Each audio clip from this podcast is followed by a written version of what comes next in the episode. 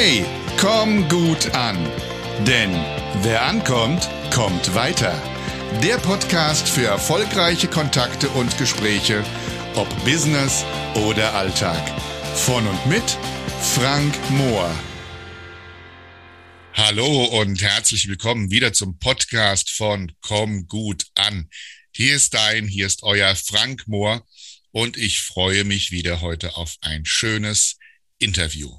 Ja, mein Interviewgast hat, obwohl er deutlich jünger ist als ich, schon einen beachtlichen Werdegang hinter sich. Er hat Politik und Rechtswissenschaften studiert und er hat eine professionelle Ausbildung als Sprecher und Moderator an der Medienakademie München mit Abschluss, und das müsst ihr euch mal auf der Zunge zergehen lassen, als Akademiebester absolviert. Also nicht Jahrgangsbester, nein, nein, nein, nein, sondern als Akademiebester. Er weiß, was er sagt und es ist absolut beeindruckend auch, wie er es sagt. Er ist Experte für das Thema Fokus und Entscheidungen und seine Superkraft ist, wie er schmunzelnd selber über sich sagt, selektive Ignoranz. Und ich glaube, das lassen wir uns gleich mal von ihm nachher erklären. Vorher wollen wir aber natürlich erstmal wissen, wer er ist. Deshalb ganz herzlich willkommen, lieber Michael Merkel. Schön, dass du da bist.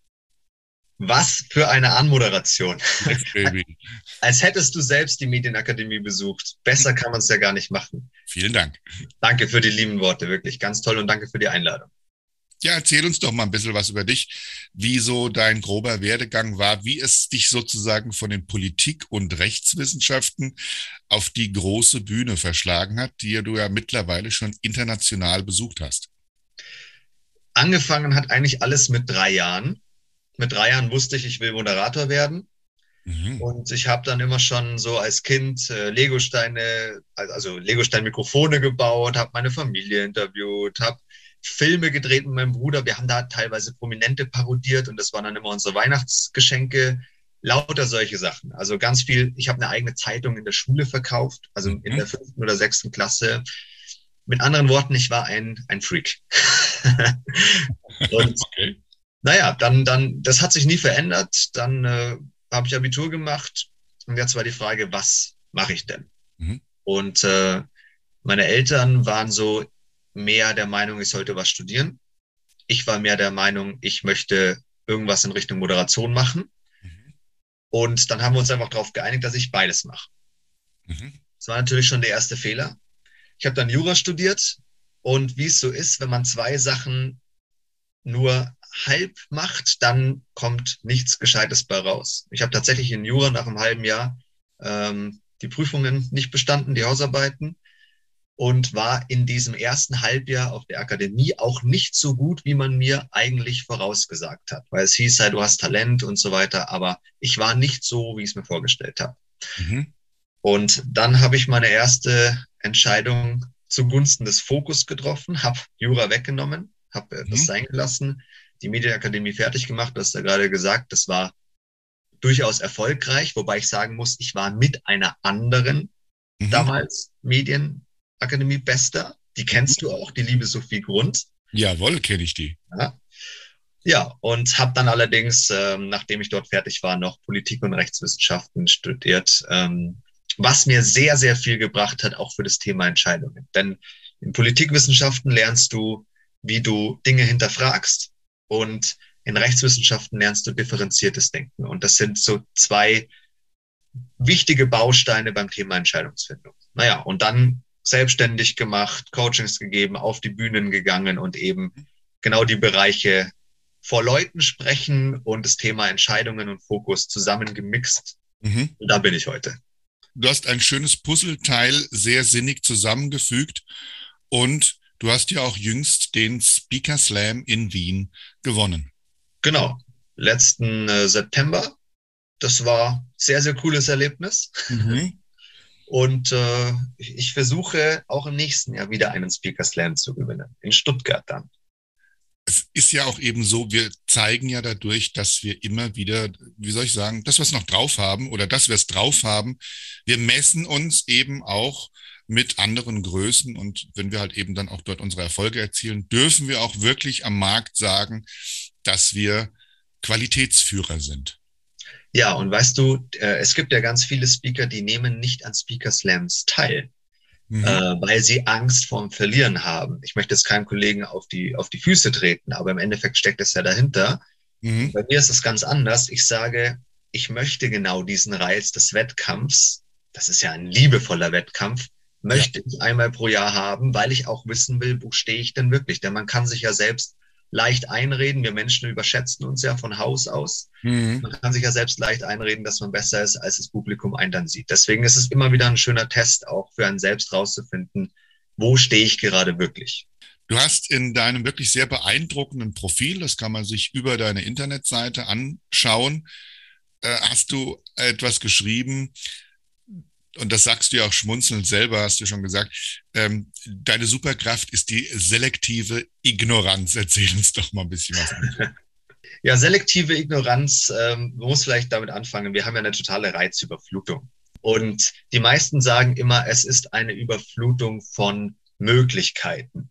Das stimmt natürlich. Mhm. Kann man ja ganz leicht kontrollieren, wenn man sich schaut, zum Beispiel vor 50 Jahren, da gab es drei Fernsehsender und heute haben wir Hunderte und dann kommt noch YouTube dazu, Netflix und da gibt es wieder Unterkategorien und so weiter. Das heißt, Möglichkeiten sind enorm gewachsen. Mhm. Ich glaube aber, das Problem sind gar nicht so sehr nur die Möglichkeiten, sondern es ist eine Überflutung an Meinungen da. Das heißt, ich sehe nicht nur, was kann ich potenziell tun, sondern ich sehe auch noch, wie andere verschiedene Dinge tun und dadurch habe ich das Gefühl, selbst immer was zu verpassen. Und selektive Ignoranz ist deshalb meine Superkraft, weil ich ganz, ganz viel einfach ignoriere. Es ist mir einfach egal. Ich gebe dir ein, ein leichtes Beispiel. Mhm. Ähm, ich schaue zum Beispiel keine Nachrichten in der Regel. Also ich schaue die Tagesschau nicht oder ich lese auch keine, keine Tageszeitung, mhm. sondern nur, wenn ich mich über etwas bewusst informieren will, dann informiere ich mich drüber. Aber die meisten Nachrichten sind erstens total negativ und zweitens komplett irrelevant für mein Leben. Mhm. Ob ein Flugzeug irgendwo abstürzt, das ist zwar tragisch, da brauchen wir nicht reden, aber es hat auf mein Leben keinen Einfluss. Es passieren auch ganz viele andere schlimme Dinge parallel auf der Welt. Äh, es verhungern Menschen, es sterben Menschen an Krankheiten, darüber wird nicht berichtet, weil die Sensationslust nicht so äh, da ist bei den Themen. Und deswegen schaue ich das einfach nicht. Man hat nämlich herausgefunden, dass wenn man eine ne negative Nachricht 45 Minuten lang anschaut, Mhm. Dass es genauso ist, als wenn man direkt vor Ort gewesen wäre. Als damals dieser Anschlag war beim Boston-Marathon, da wurde das erforscht. Und, und, Menschen, die eine Dreiviertelstunde lang Nachrichten geschaut haben über den Anschlag, hatten mhm. die gleichen Stress- und Angstwerte mhm. wie jemand, der unmittelbar am Ort war. Und kein Mensch würde doch freiwillig an den Ort gehen. Also Natürlich. Also schauen wir uns dann die Nachrichten an. Ja, und wenn wir mal ehrlich sind, wir kriegen ja in den Nachrichten wirklich nur die dramatischen und schlimmen Dinge berichtet. Es gibt ja kein Nachrichtenmagazin, was mal über die Happy Moments im Leben berichtet, was uns vielleicht auch mal ein paar schöne Glückshormone ausschütten lässt, sondern wir sind nur an Schreckensnachrichten gebunden. Ja, weil natürlich, man muss einfach verstehen, wie unsere Medienwelt funktioniert oder generell wie auch unser Gehirn funktioniert. Wir Menschen sind aufmerksamer in Richtung negativ weil negative Sachen haben mehr mit dem Überlebensinstinkt zu tun. Und dementsprechend sind solche Nachrichten natürlich viel, viel Aufmerksamkeit stärker. Und was wollen alle Nachrichtensender? Die wollen natürlich Quote, damit sie ihre Werbung verkaufen können. Mhm. Insofern ist das alles ein bisschen, und da sind wir schon beim Thema hinterfragen, in Frage zu stellen, ob Nachrichten überhaupt Sinn machen. Es geht nicht darum, sich nicht zu informieren über Dinge, die einem wichtig sind und relevant sind. Aber nicht zuballern, nicht zuballern, das Gehirn zuballern kontinuierlich mit der Droge der Negativität. Genau. Und ich möchte selbst selektieren und nicht, und nicht die ARD oder, oder die Bildzeitung selektieren lassen, was für mich scheinbar wichtig ist. Also ist das Wort Selekt oder dieser, dieser Begriff selektive Ignoranz nichts anderes, dass du sagst, ich selektiere die Nachrichten und die, die einfach zu viel reinkommen oder die halt für mich nicht relevant sind, die werden halt ganz einfach ignoriert. Genau, aber das ist nur ein Beispiel. Ich gebe dir noch ein kurzes zweites Beispiel. Angenommen, du bist beim Autofahren und ähm, jemand fährt jetzt kurz vor dir irgendwie auf deine Spur. Die meisten regen sich furchtbar darüber auf. Ich reg mich darüber nicht auf. Ich bremse, weil das ist wichtig und dann lasse ich es einfach gut sein. Selektive Ignoranz bedeutet, ich ignoriere alles, was ich sowieso nicht beeinflussen kann und was für mich nicht positiv relevant ist. Und dann spare ich mir Energie mhm. und spare mir den Frust und habe mehr Fokus und Aufmerksamkeit auf die Sachen, die wirklich wichtig sind. Es ist nicht immer so einfach, lieber Michael, weil ich habe ja. äh, am Montag tatsächlich hatte ich das gehabt, dass äh, ich mit meiner Frau nach Wiesbaden gefahren bin und auf der Strecke der B417, wie er bei uns so schön heißt, der, die, die Hühnerstraße oder wie er bei uns genannt wird, der Chicken Highway, da sind wir gefahren und da hat tatsächlich einer dermaßen brutal überholt, dass ich eine Vollbremsung machen musste, musste noch auf die rechte Seite den Wagen ziehen, bin kurz wirklich vor der Leitplanke, habe ich dann kam ich zum Stehen, sonst hätte ich mir das Auto verkratzt. Gleichzeitig Fuß auf Bremse, Hand auf Hupe, äh, nicht alles, dass der Mittelfinger noch nach oben gegangen ist und mein Herz hat echt geklopft, das Herz meiner Frau hat geklopft und beide haben natürlich gesagt, was ein A, Punkt, Punkt, Punkt. Und dann hast du natürlich auch dieses, diesen Adrenalinschub und dann ist es gar nicht mehr so einfach, äh, diese Ruhe zu bewahren. Ja, aber um jetzt nicht missverstanden zu werden, das sind natürlich andere Sachen. Ja. Ich rede von den, von den Situationen, wo man ein bisschen abbremsen muss, wo sich dann aber Leute schon aufregen. Und das sage ah, ich ja, ja, genau. Leute der Energie. Was du beschreibst, das ist gefährlich für dich. Da reden wir dann schon von mehr Relevanz. Ne? Aber ja, sagen wir genau. mal, jemand macht seine Autotür auf und ich muss ein bisschen nach links fahren, aber ich sehe es noch deutlich rechtzeitig da, da regen sich Menschen zu sehr auf aus meiner, aus meiner Sicht. Ja, ja, dann macht man mal was, ein Dussel und dann ist es aber auch wieder gut. Das wäre jetzt am Montag wirklich beinahe ein Frontalaufprall geworden, wo ja. wir beide wirklich also mit großen Augen, mit Herzklopfen im Auto saßen. Aber da hast du natürlich recht, manchmal gehen wir Menschen zu schnell über Dinge an die Decke, wo es sich gar nicht lohnt, sich aufzuregen. Ja, ich bin froh, dass euch nichts passiert ist, weil in dem Fall war es natürlich äh, schon kniffliger aber, aber selektive Ignoranz, wie gesagt, das sind nur Beispiele. Trends wären ein weiteres Beispiel. Warum muss ich immer jeden Trend mitmachen? Trends führen einen meistens nur von seinem wahren Weg weg. Äh, das können auch übrigens Business-Trends sein für die Unternehmer, die zuhören oder für die Selbstständigen. Nur weil jemand TikTok macht, muss ich nicht auch TikTok machen. Ich kann mhm. es machen, wenn es sinnvoll für mich ist, aber ich sollte es nicht machen, nur weil es alle anderen machen. Sondern dann ignoriere ich das einfach und gehe weiterhin meinen Weg. Das ist im Endeffekt selektive Ignoranz. Und ich liebe sie, die, die selektive Ignoranz. Das ist gut, ja. Falls sich übrigens die äh, Zuhörenden fragen sollten, warum jetzt ab und zu mal äh, da ein kleiner Ruckler drin war, der liebe Michael, der sitzt gerade in München. Ich sitze hier im schönen Strinz Trinitatis. Wir sind verbunden über eine Leitung und zeichnen auf über Zoom. Und da ist natürlich auch ab und zu mal vielleicht so ein kleiner Netzhänger drin. Ihr mögt uns das bitte verzeihen, dass wir keine 400 Kilometer gefahren sind, um uns zu sehen. Wobei ich jetzt echt, hätte ich echt gerne mal wieder gesehen, lieber Michael. Das machen wir sicherlich bald wieder. Das Jawohl. ist die selektive Ignoranz meiner Internetverbindung. genau. Ich habe dich ja erleben dürfen, auch in einem Vortrag über das Thema Fokus. Das ist ja auch einer deiner Themen. Und ich gehöre zu den Menschen, die auch mal schnell den Fokus verlieren. Nicht im Verkaufsgespräch oder in Verkaufsthemen, also in der Akquise oder im Aug-in-Aug-Gespräch oder am Telefon, da bin ich sehr sicher, da habe ich sozusagen meine ganzen Tools im Stammhirn fest verankert. Da weiß ich ganz genau, was ich mache, aber es geht so ein bisschen um die Aufgabenflut, die solchen Unternehmern wie dir und mir halt eben oftmals vor die Füße gekübelt werden. Da kommen Aufgaben dazu, du sagst, das kann ich aber jetzt gar nicht gebrauchen. Und was gibst du den Menschen, bei solchen Fällen an die Hand? Eine, eine äh, Lebensphilosophie von mir heißt weniger, aber besser. Es heißt nicht weniger ist mehr. Das ist ganz entscheidend, sondern es heißt, es wird besser, weil ich weniger tue. Und äh, ich liebe dieses asiatische Sprichwort, die Weisheit des Lebens liegt im Eliminieren von Unwesentlichen. Das finde ich super. Ich finde, da steckt ganz, ganz viel Wahrheit drin.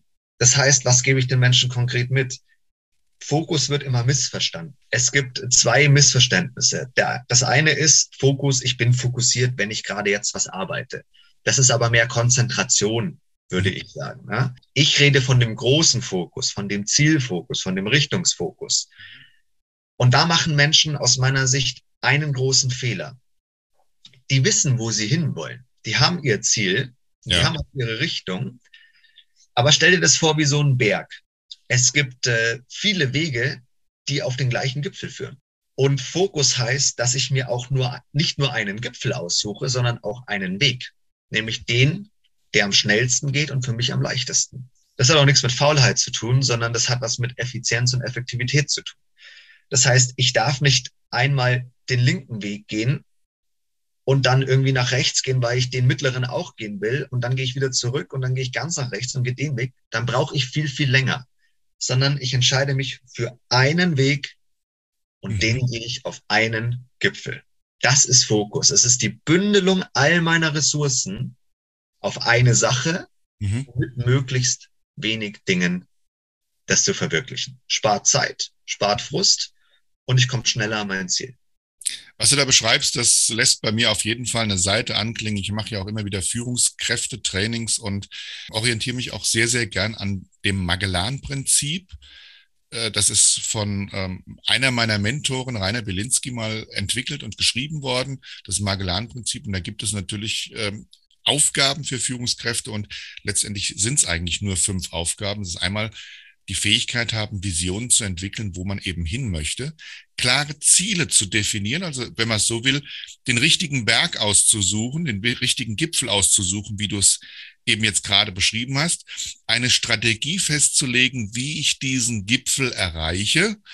Und die vierte, letztendlich eine Entscheidung zu treffen, welche Strategie ich auch wirklich nehme. Und das kommt sehr entgegen, was das nächste Thema angeht, nämlich Entscheidung. Das ist einer deiner Kernthemen, das Thema Entscheidung. Wir Menschen, wir müssen ja täglich tausende Entscheidungen treffen, oftmals halt auch unbewusst äh, die Frage, stehe ich morgens auf oder nicht? Trinke ich nur einen, äh, einen Matcha-Tee oder einen schönen leckeren Kakao, was auch immer. Aber wir müssen auch schwerwiegende Entscheidungen treffen. Da müssen wir dann auch ein bisschen besser drüber nachdenken. Und es gibt da draußen halt Menschen, die haben in ihrer Berufsbezeichnung das Wort Entscheider. Aber ich habe so das Gefühl, manchmal entscheiden die nicht wirklich oder haben Angst, Entscheidungen zu treffen. Wie siehst du das? Also grundsätzlich jede Führungskraft aus meiner Sicht, die, die absolut wichtigste Aufgabe ist, Entscheidungen zu treffen. Ja. Es sagt, ähm, äh, Jeff Bezos hat gesagt, meine einzige Aufgabe ist es, jeden Tag drei gute Entscheidungen zu treffen. Mhm. Und Warren Buffett sagt, bei mir sind es drei pro Jahr. Okay. Also so, das ist einfach die Hauptaufgabe, weil die Entscheidung macht alles aus. Ja. Das heißt nicht, nicht umsonst, unser Leben ist die Summe unserer Entscheidungen. Das ist ja auch so. Ne? Also willst du deine Lebensqualität erhöhen oder die Qualität deines Geschäfts? Erhöhe die Qualität deiner Entscheidungen wir haben heute das Problem, dass wir uns schwerer entscheiden können. Aus zwei, also wir haben einerseits das Problem, dass wir uns schwerer entscheiden. Das liegt an dem, was ich vorhin gesagt habe. Es gibt einfach so viele Möglichkeiten. Je mehr Möglichkeiten ich habe, umso schwerer fällt mir die Entscheidung. Hm. Wer Netflix hat, der kennt sich aus. Bis man einen Film ausgewählt hat, dauert meistens länger, als wie ihn zu schauen. Sieht man übrigens auch gerade bei der Corona-Politik. Ich möchte jetzt nicht zu sehr darauf eingehen, aber ich glaube, dass viele Menschen sich nicht impfen lassen, auch aus Unsicherheit, weil so viele verschiedene Sachen schon kommuniziert wurden, dass die Entscheidung schwerer fällt, weil der Informationsfluss ist zu groß. Ähm, also nicht alle, aber ich glaube, dass einige dabei sind. Also was kann ich konkret tun, ist vielleicht die, die, die wichtige Frage. Erstmal, um mich überhaupt entscheiden zu können, die meisten Menschen schauen sich an, welche Möglichkeiten sie haben und entscheiden dann. Das führt aber zu dem, Phänomen, was wir gerade besprochen haben, dass ich mich nicht entscheiden kann. Ich muss im Endeffekt noch, bevor ich die Möglichkeiten sehe, für mich selbst eine, eine Vorselektion treffen. Also machen wir mal ein leichtes Beispiel. Angenommen, ich gehe äh, in einen Obstladen. Mhm. Habe ich da 50 verschiedene Obstsorten, da werde ich mich schwer tun. Wenn ich aber genau weiß, wofür ich das Obst kaufe und ob das eher vielleicht eine saftige Frucht sein soll oder, oder, oder die soll mir viel Energie geben, dann wird die Auswahl viel, viel kleiner schon von, von Haus aus und das macht es mir leichter. Das Zweite ist, dass unser Gehirn heute mit einigen Denkfehlern zu kämpfen hat. Das liegt daran, dass unser Gehirn immer noch auf diesem äh, Jäger- und Sammlermodus ist, ja, auf dem Steinzeitmodus. Die Welt ist allerdings heute viel komplexer, hat sich total verändert und einige von diesen Mechanismen funktionieren heute nicht mehr und führen uns wirklich systematisch in eine komplett falsche Denkrichtung. Machen wir mal ein Beispiel, damit es etwas konkreter wird. Das kennt jeder, Social Proof. Wenn etwas viele Menschen machen, dann bin ich geneigter, es auch zu tun. In der Steinzeit absolut sinnvoll. Wenn viele Menschen in eine Richtung schnell gelaufen sind, dann wäre mhm. ja so mhm. dann noch mal hinterfragen, hm, haben die wirklich recht? Dann ist der Säbelzahntiger schon längst da. Ja. Also diese Menschen, die so gedacht haben, wurden von der Evolution ausselektiert. Deswegen mhm. sind wir übrig geblieben. Aber die heutige Welt ist ja anders. Jetzt, wenn viele Menschen, sagen wir, es gibt einen lauten Krach und viele Menschen rennen in eine Richtung, dann mag das ja noch richtig sein, das zu tun. Aber nur weil viele Menschen eine gewisse Sache tun oder glauben, heißt es ja nicht, dass es für mich auch richtig ist. Und von diesen Denkfehlern gibt es 120 Stück, wissenschaftlich erforscht. Und die sorgen hauptsächlich dafür, dass wir schlechte Entscheidungen treffen. Es ist ja, ich, ich sage ja auch immer halt eben, wenn wir Menschen oder gerade die Menschen, die dafür positioniert sind, Entscheidungen zu treffen. Wenn die keine Entscheidungen treffen, können wir an diese Position ein Äffchen mit einer Münze setzen. Dann haben wir wenigstens eine 50 Prozent Entscheidung. Und das ist ja halt eben nun mal das, was uns ausmacht, was uns über die Entscheidung dieses Äffchens, die Zufallsentscheidung halt eben stellt. Das ist unsere Intuition, unsere Erfahrung, unsere Kenntnisse, die dann diese Entscheidung nochmal positiver beeinflussen spielt natürlich auch immer so ein kleines bisschen an unser Gehirn, dieses vielleicht manchmal zu lange Nachdenken, dann eben dagegen und uns auch einen Streich. Ja, ich glaube, man hat rausgefunden, nach 37 Prozent, wie auch immer man auf diese Zahl kommt, aber nach 37 Prozent der Recherche kann man eine, eine absolut optimale Entscheidung treffen. Okay. Wir recherchieren also noch zweimal so lange, bis wir uns dann endgültig entscheiden und dann tun wir uns sogar manchmal schwerer weil mit mehr Recherche haben wir mehr Informationen und mehr Information bringt nicht mehr Sicherheit ab einem gewissen Punkt, sondern ja Unsicherheit. Aber weil du gerade das mit den Äffchen angesprochen hast, mhm. Prognosen. Wir verlassen uns ja so gerne auf Prognosen. Auch ein typischer Denkfehler. Man hat herausgefunden, Prognosen haben die gleiche Aussagekraft, wie als wenn man eine Münze wirft, im Schnitt. Das heißt nicht, dass der einzelne Experte schlecht ist. Es gibt Experten, deren Prognosen sind überdurchschnittlich gut. Aber im Schnitt Prognosen zu vertrauen, ist total irrsinnig, weil die meisten haben mit Zufall zu tun. Ich gebe dir mal ein Beispiel. Mhm. Angenommen, du würdest 1000 Affen den Aktienmarkt vorhersagen lassen. Und zwar wöchentlich. Dann würden nach der ersten Woche, also den, den Wert vielleicht einer Aktie, ob die steigt oder ob die fällt. So, dann würden nach der ersten Woche 500 Affen rausfallen und nach der zweiten weitere 250. Und so nach einem Jahr würde ein Affe übrig bleiben, der hat ein ganzes Jahr lang eine richtige, richtige Prognose gemacht. Aber der hat keine Expertise. Das ist einfach nur reiner Zufall. Das heißt, wir dürfen auch den. Zufall nicht unterschätzen. Mhm. Was würden jetzt allerdings alle machen? Die würden den Affen jetzt analysieren. Wie viele Bananen ist da am Tag? Ja. Äh, da links oder rechts im Käfig, ja. Und dann würden Bücher geschrieben werden wie The Seven Habits of Highly Effective Monkeys und was weiß ich. Ne? Wir dürfen uns davon auch nicht blenden lassen und unsere Entscheidungen zu sehr danach ausrichten, sondern es gilt eben auch Experten und auch oder vor allem Journalisten zu hinterfragen.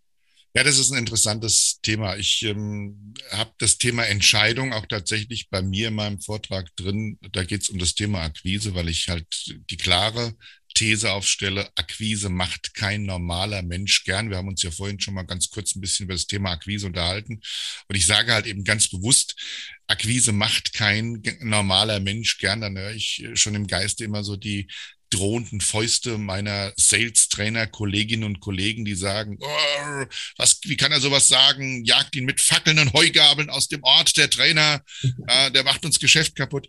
Und äh, ich lege da halt eben ganz bewusst den Finger in die Wunde und versorge sie natürlich auch fachmännisch. Aber das ist auch eine Entscheidung von mir, die ich getroffen habe. Ich sage aber eben ganz bewusst, Akquise ist ebenfalls eine Entscheidung. Und zwar, wer sich halt eben für den Beruf eines Vertriebs Mitarbeiters oder Mitarbeiterin entscheidet, entscheidet sich für ein gutes Gehalt, aber somit auch eben für die Akquise, dann muss sie durchgeführt werden. Lieber Michael, jetzt haben wir zwei eins gemeinsam. Wir beide beschäftigen uns sehr intensiv mit dem Thema Sichtbarkeit. Du deutlich viel länger als ich. Ich habe leider den Fehler gemacht. Ich bin, äh, ich mache mittlerweile seit 20 Jahren diesen Job und seit 16 Jahren davon hauptberuflich. Und ich bin immer unter dem Radar geflogen. Das heißt, ich habe meine Akquise gemacht, ich habe meine Kundengespräche gemacht, ich habe meine Kunden betreut, trainiert, zufriedengestellt. die Kunden, die ich gewonnen habe, die kennen mich, aber das hat bedeutet, dass mich aber der Rest draußen nicht kennengelernt hat, sofern ich ihn nicht selber aktiv angegangen bin. Das hole ich jetzt gerade sehr intensiv nach. Da hast du mir auch schon viele wertvolle Impulse geliefert. Und naja, ganz ehrlich, was war denn so dein größter Entscheidungsfehler und was war deine beste Entscheidung im Leben? Beruflich bevor ich die Frage beantworte, du brauchst viel mehr Sichtbarkeit, weil du so viel weißt. Also ich kann mich noch erinnern an eines unserer ersten Telefonate. Das hat eine Stunde gedauert oder so, was du mir da alleine Wissen geliefert hast. Das war unglaublich, wirklich unglaublich. Das heißt, du musst noch bekannter werden, weil das ist unterlassene Hilfeleistung sonst. Dankeschön. Ich kann das, was dieses, ich kann mich an dieses Telefonat sehr gut erinnern und ich gebe das aber auch ehrlich an dich zurück. Auch es war ein wirklich sehr befruchtender Austausch zwischen uns beiden. Danke, das freut mich, dass ich auch was beitragen konnte. So, jetzt aber genug des Lobes, sonst schalten unsere ja. Zuhörer noch ab. Die wollen natürlich wissen, was macht so ein, äh, so ein wirklich klarer, fokussierter Typ, was macht er, was hat er vielleicht auch mal für einen Entscheidungsfehler gemacht? Und auch natürlich hilft uns ja auch, was war deine beste Entscheidung? Also meine schlechteste Entscheidung im Privatleben möchte ich tatsächlich ungern preisgeben, weil ich. Nee, mich, beruflich, lass uns beruflich ja, bleiben. Ja, also weil ich für die immer noch so schäme, dass ich, äh, ich bin noch nicht bereit, sie öffentlich zu machen. Aber. Ja, beruflich bleiben, genau. Aber beruflich war die schlechteste Entscheidung ganz klar vor einigen Jahren. Das war, ähm, ich habe vor einigen Jahren ja mit der Selbstständigkeit begonnen. Ich habe äh, YouTube-Videos gemacht, die auch relativ erfolgreich waren. Eine Viertelmillion Klicks innerhalb von zwei Jahren da, da ging es damals um das Thema Charisma und Kommunikation. So, und ich habe dann über die YouTube-Videos Coachings verkauft. Bei einem ganz normalen Funnel. Und am Anfang lief das wunderbar. Und dann habe ich irgendwann diese ganzen anderen Trainer kennengelernt, die es so gibt. Also die großen Namen, die man so kennt. Und dann habe ich mich als Newcomer schlecht gefühlt, weil ich dachte, boah, bin ich überhaupt schon bereit, dass ich überhaupt mhm. Coachings mache und sollte ich nicht auch noch das Thema machen und sollte ich mich da nicht noch mehr einlesen? Mhm. Und jetzt ist aus diesem klaren Fokus, Video machen, Coaching geben, wurde auf einmal, also und, und auch ein klares Thema, wurde auf einmal acht Themen und ich hatte ja gar nicht das Wissen dafür und dann habe ich mich da eingelesen, dann habe ich Kurse ja. gekauft und dann hatte ich nur noch Stress, keine Zeit mehr. Es hat finanziell natürlich viel, viel mehr gekostet. Und ich habe irgendwann die Videos auch nicht mehr gemacht, mhm. weil ich mich ja nicht berechtigt gefühlt habe, die Videos zu machen. Verstehe. Dann ist das Business natürlich langsam den Bach runtergegangen. Ist ja ganz logisch. Das war die schlechteste Entscheidung meiner beruflichen Karriere. So, also den Fokus so zu splitten auf so viele verschiedene Sachen, es hatte nur negative Auswirkungen. Ich habe zwar in vielen Gebieten was gelernt, aber auch nur theoretisch. Bei praktisch umsetzen, da war die Zeit nicht. Meine Beziehung hat wahnsinnig drunter gelitten, wirklich extrem. Ich habe einige Freunde in der Zeit verloren, für die ich keine Zeit mehr hatte. Und ich, ich habe auch gesund, mit meiner Gesundheit gespielt. Es ging dann so weit, dass ich irgendwann bei der, bei meiner damaligen Schwiegermutter in Spee sozusagen, also bei der, bei der Mutter meiner damaligen Freundin war und einen so niedrigen Blutdruck hatte, dass ich fast ohnmächtig geworden bin. Also der Blutdruck war, das, das war unterirdisch. Wir haben den auch gemessen das war irgendwie 70 zu 40 oder so. Also irgendwas, irgendwas komplett ja, ja. sofort ins Krankenhaus gefahren. Und, und dann habe ich erst verstanden, okay, du musst was ändern, weil dieses hart arbeiten, dieses Fokus aufsplitten, mehr machen, das führt dich mhm. genau zum Gegenteil von dem, was du willst. Also das war meine, meine schlechteste Entscheidung.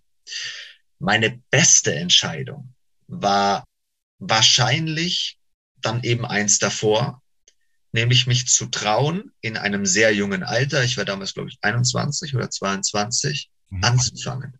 Mhm. Also tatsächlich, wo ich an sich noch viel falsch gemacht habe. Da gab es Videos, da war der Ton nicht gut. Da gab es Videos, da war der, das Bild nicht gut. Aber ich habe es halt einfach gemacht.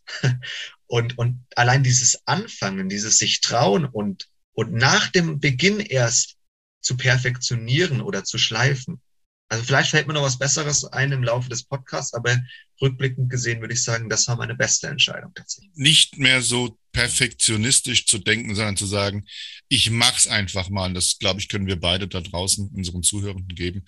Wenn ihr irgendwas vor euch habt, macht's einfach mal. Natürlich sollte es eine gewisse Qualität haben. Weil ihr könnt euch natürlich auch ein kleines bisschen was verbrennen da draußen, aber nicht zu perfektionistisch denken.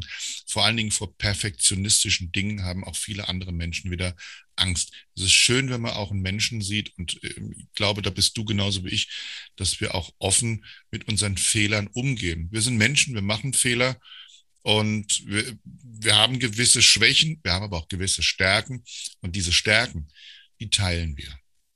Ja, wundervoll gesagt. Und wirklich genau, was du sagst, ich kann es so unterstreichen. Menschen wollen gar nichts Perfektes sehen. Das wollen die gar nicht. Das, das ist viel, viel angenehmer. Schau mal, wenn wir uns jetzt hier versprechen und das rausschneiden würden. Es wäre doch nicht echt. Wenn ich jetzt husten muss, ja, dann, dann huste ich halt, oder? Also wir sind doch wir sind doch, wie wir sind. Das macht uns doch aus. Und, und genau. deswegen genau. Perfektionismus ist absolut schädlich. Wobei ich mich hab vorhin mich verschluckt habe und äh, ab und zu mal räuspern musste und habe aber dann den Ton weggeschaltet.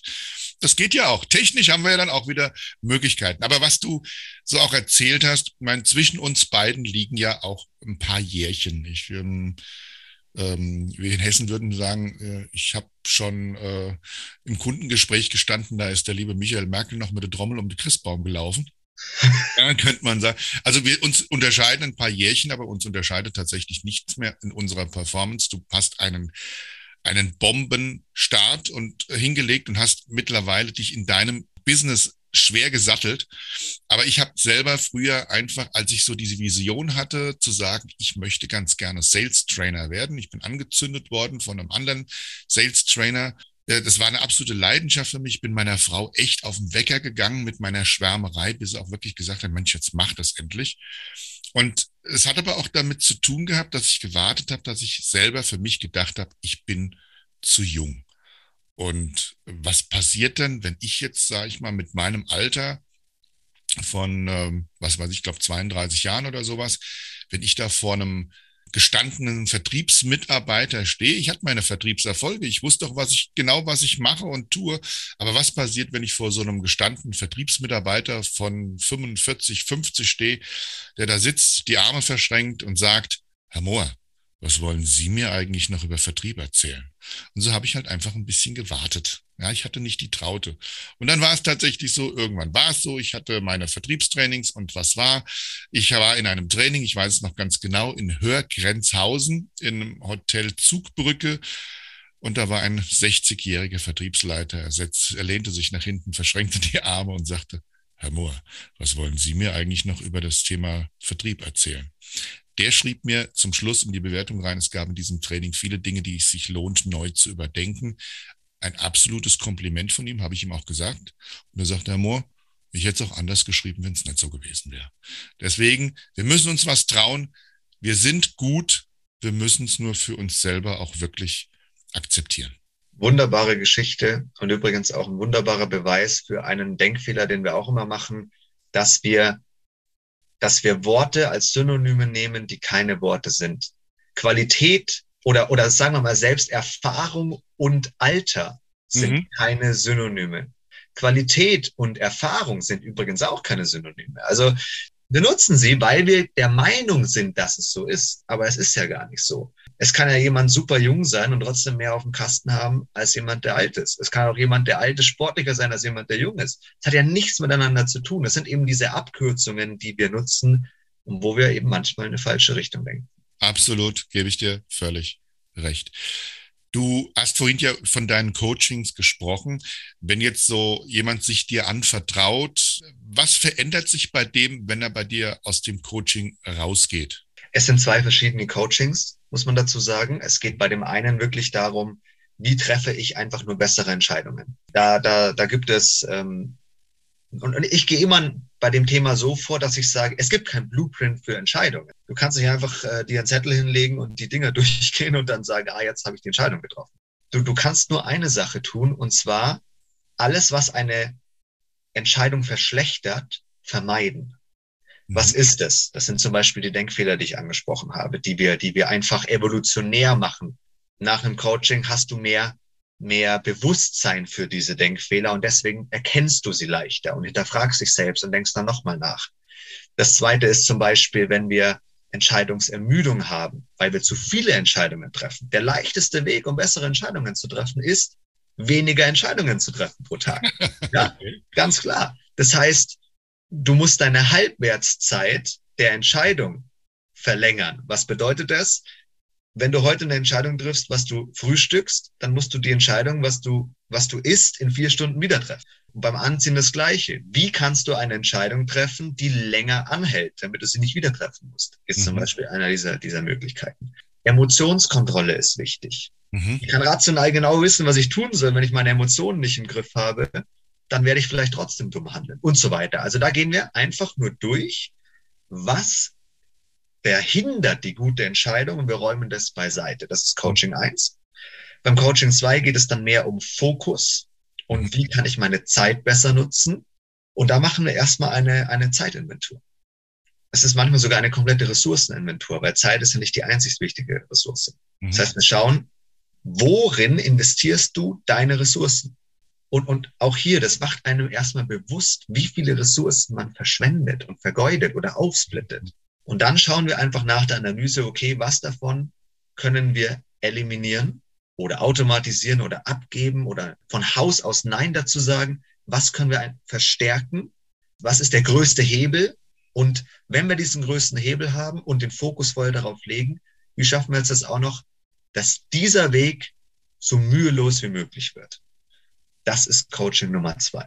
Okay, zwei sehr, sehr wichtige und spannende Felder und ich glaube, viele Menschen, die deine Hilfe dort gut gebrauchen können, weil sie einfach oftmals schwerwiegende Entscheidungen treffen müssen. Und es ist immer gut, Werkzeuge zu haben, die einem helfen, dies besser und leichter zu bewältigen. Lieber Michael, ich, ich könnte ja stundenlang noch mit dir weiterquatschen. Ähm, wir sind auch wieder an der stolzen Zeit angelangt. Aber natürlich soll der Podcast Komm gut an unseren Zuhörenden immer noch mal einen Mehrwert bieten und deswegen mal so eins, zwei, drei Experten-Hacks. Du hast ja schon viel, viel rausgegeben, aber so dein, vielleicht mal deinen Lieblingsexperten-Hack ähm, zu deinem Thema. Also ich habe schon ein paar rausgegeben, das stimmt. Ich könnte jetzt sagen, ich habe nichts mehr. das glaube ich dir nicht. also, ich mache ich mach mal einen zum Thema Entscheidungen und einen zum Thema, wie bin ich fokussierter. Ja? Es war ja jetzt gemein von mir, weil du musst jetzt die Entscheidung treffen, welchen von deinen vielen guten Hacks und Tipps und Werkzeugen ist jetzt auch noch dein Lieblingshack. Das war ja jetzt echt gemein von mir. Aber ich glaube, du ziehst einen aus dem Zylinder. Ja, du, du hast für Entscheidungsermüdung bei mir gesorgt. Ja? also, ich fange mal mit Entscheidungen an. Wenn ich etwas entscheide, dann überlege ich immer nicht, was ist die erste Konsequenz dieser Entscheidung, sondern was ist vielleicht die zweite, dritte, vierte, fünfte. Und das ist lebensverändernd, weil ich sehe das Resultat jetzt in einem ganz anderen Blickwinkel. Nehmen wir mal an, ich habe die Entscheidung, trinke ich heute Abend viel Alkohol. Mhm. So, oder mache ich es nicht? Ganz simple Entscheidung. Ja? Dann habe ich natürlich als erste, äh, als erstes Resultat von dem Alkohol, ja, es schmeckt vielleicht gut, ich fühle mich ein bisschen mutiger. Tanz auch, wenn es gut läuft, auf dem Tisch. Genau, äh, vielleicht flirte ich auch ein bisschen besser. Dann mhm. hätte es schon wieder vielleicht sogar langfristig gute Konsequenzen. Ne? Also insofern, du siehst, das, das ist nicht irgendwie ja, ja, genau. leicht äh, zu machen. Aber was macht es langfristig? Langfristig werde ich krank. Ähm, ich bin vielleicht am nächsten Tag nicht fit, vielleicht sogar die nächsten zwei Tage. Ich kann nicht vielleicht an dem weiterarbeiten, was ich gerne tun würde. Vielleicht treffe ich aufgrund dessen, dass ich alkoholisiert bin, an dem Abend noch ein paar schlechte Entscheidungen. Und wenn ich mir das klar mache, dann entscheide ich auf einmal für eine ganz andere Sache. Also nicht die erste Konsequenz nehmen, sondern die sogenannten Second Order Consequences näher betrachten. Das ist ein sehr schöner Hack, den finde ich klasse. Und ja, mittlerweile ist es auch tatsächlich so, gerade dieses Beispiel mit den Partys war schön. Mittlerweile tun mir schon die Partys wehen, zu denen ich nicht mehr hingehe. Ab einem gewissen Alter ist es tatsächlich so, dass man einfach nicht mehr so diese Konstitution hat und auch der nächste Tag deutlich länger wehtut. Und ja, einfach mal zu überdenken, wie geht denn das weiter? Habe ich morgen vielleicht irgendein wichtiges geschäftliches Gespräch? Wie lang äh, dauert das vielleicht wieder, bis man so wieder komplett aktiv ist oder hängt man dann in den Seilen? Ist eine gute Sache. Und so natürlich auch nicht nur bei Partys, sondern auch bei geschäftlichen Dingen, wenn es um Entscheidungen geht, was bringt mir das langfristig? Was sind die weiterliegenden Konsequenzen oder beziehungsweise Ergebnisse? Das ist ein sehr, sehr wertvoller Hack, lieber Michael. Ich freue mich schon, wenn wir uns das nächste Mal wieder hören und vor allen Dingen auch wieder mal live 3D und in Farbe sehen. Ich bedanke mich ganz herzlich bei dir. Ich bedanke mich bei dir. Du warst ein wunderbarer Gastgeber und ich hoffe echt, wir sehen uns sehr, sehr bald mal wieder live. Sehr schön. Ja, hoffe ich auch. Dann wünsche ich allen da draußen, dass ihr immer gut ankommt, dass ihr immer gute Entscheidungen trefft. Was dahinter steckt, das äh, habt ihr heute so ein Stück weit gehört. Wenn ihr einfach da immer wieder mal Entscheidungen treffen müsst, die schwerwiegend sind. Es gibt den Michael Merkel und den Link zu seiner Internetseite, den verlinke ich euch natürlich in den Show Notes. Und natürlich freue ich mich darauf, wenn ihr, äh, wenn es euch gefallen hat, wenn es euch was gebracht hat, eine schöne Bewertung reinstellt oder uns mal einen freundlichen Kommentar schreibt, uns gerne auch direkt anschreibt, wenn ihr Fragen habt oder wenn ihr halt irgendwie ein besonderes Thema oder einen besonderen Gast haben wollt, wo ich natürlich dann weiß, wen ich ansprechen darf. Ansonsten bleibt gesund, kommt immer gut an. Das war euer Frank Mohr und der Michael Merkel. Ciao, ciao.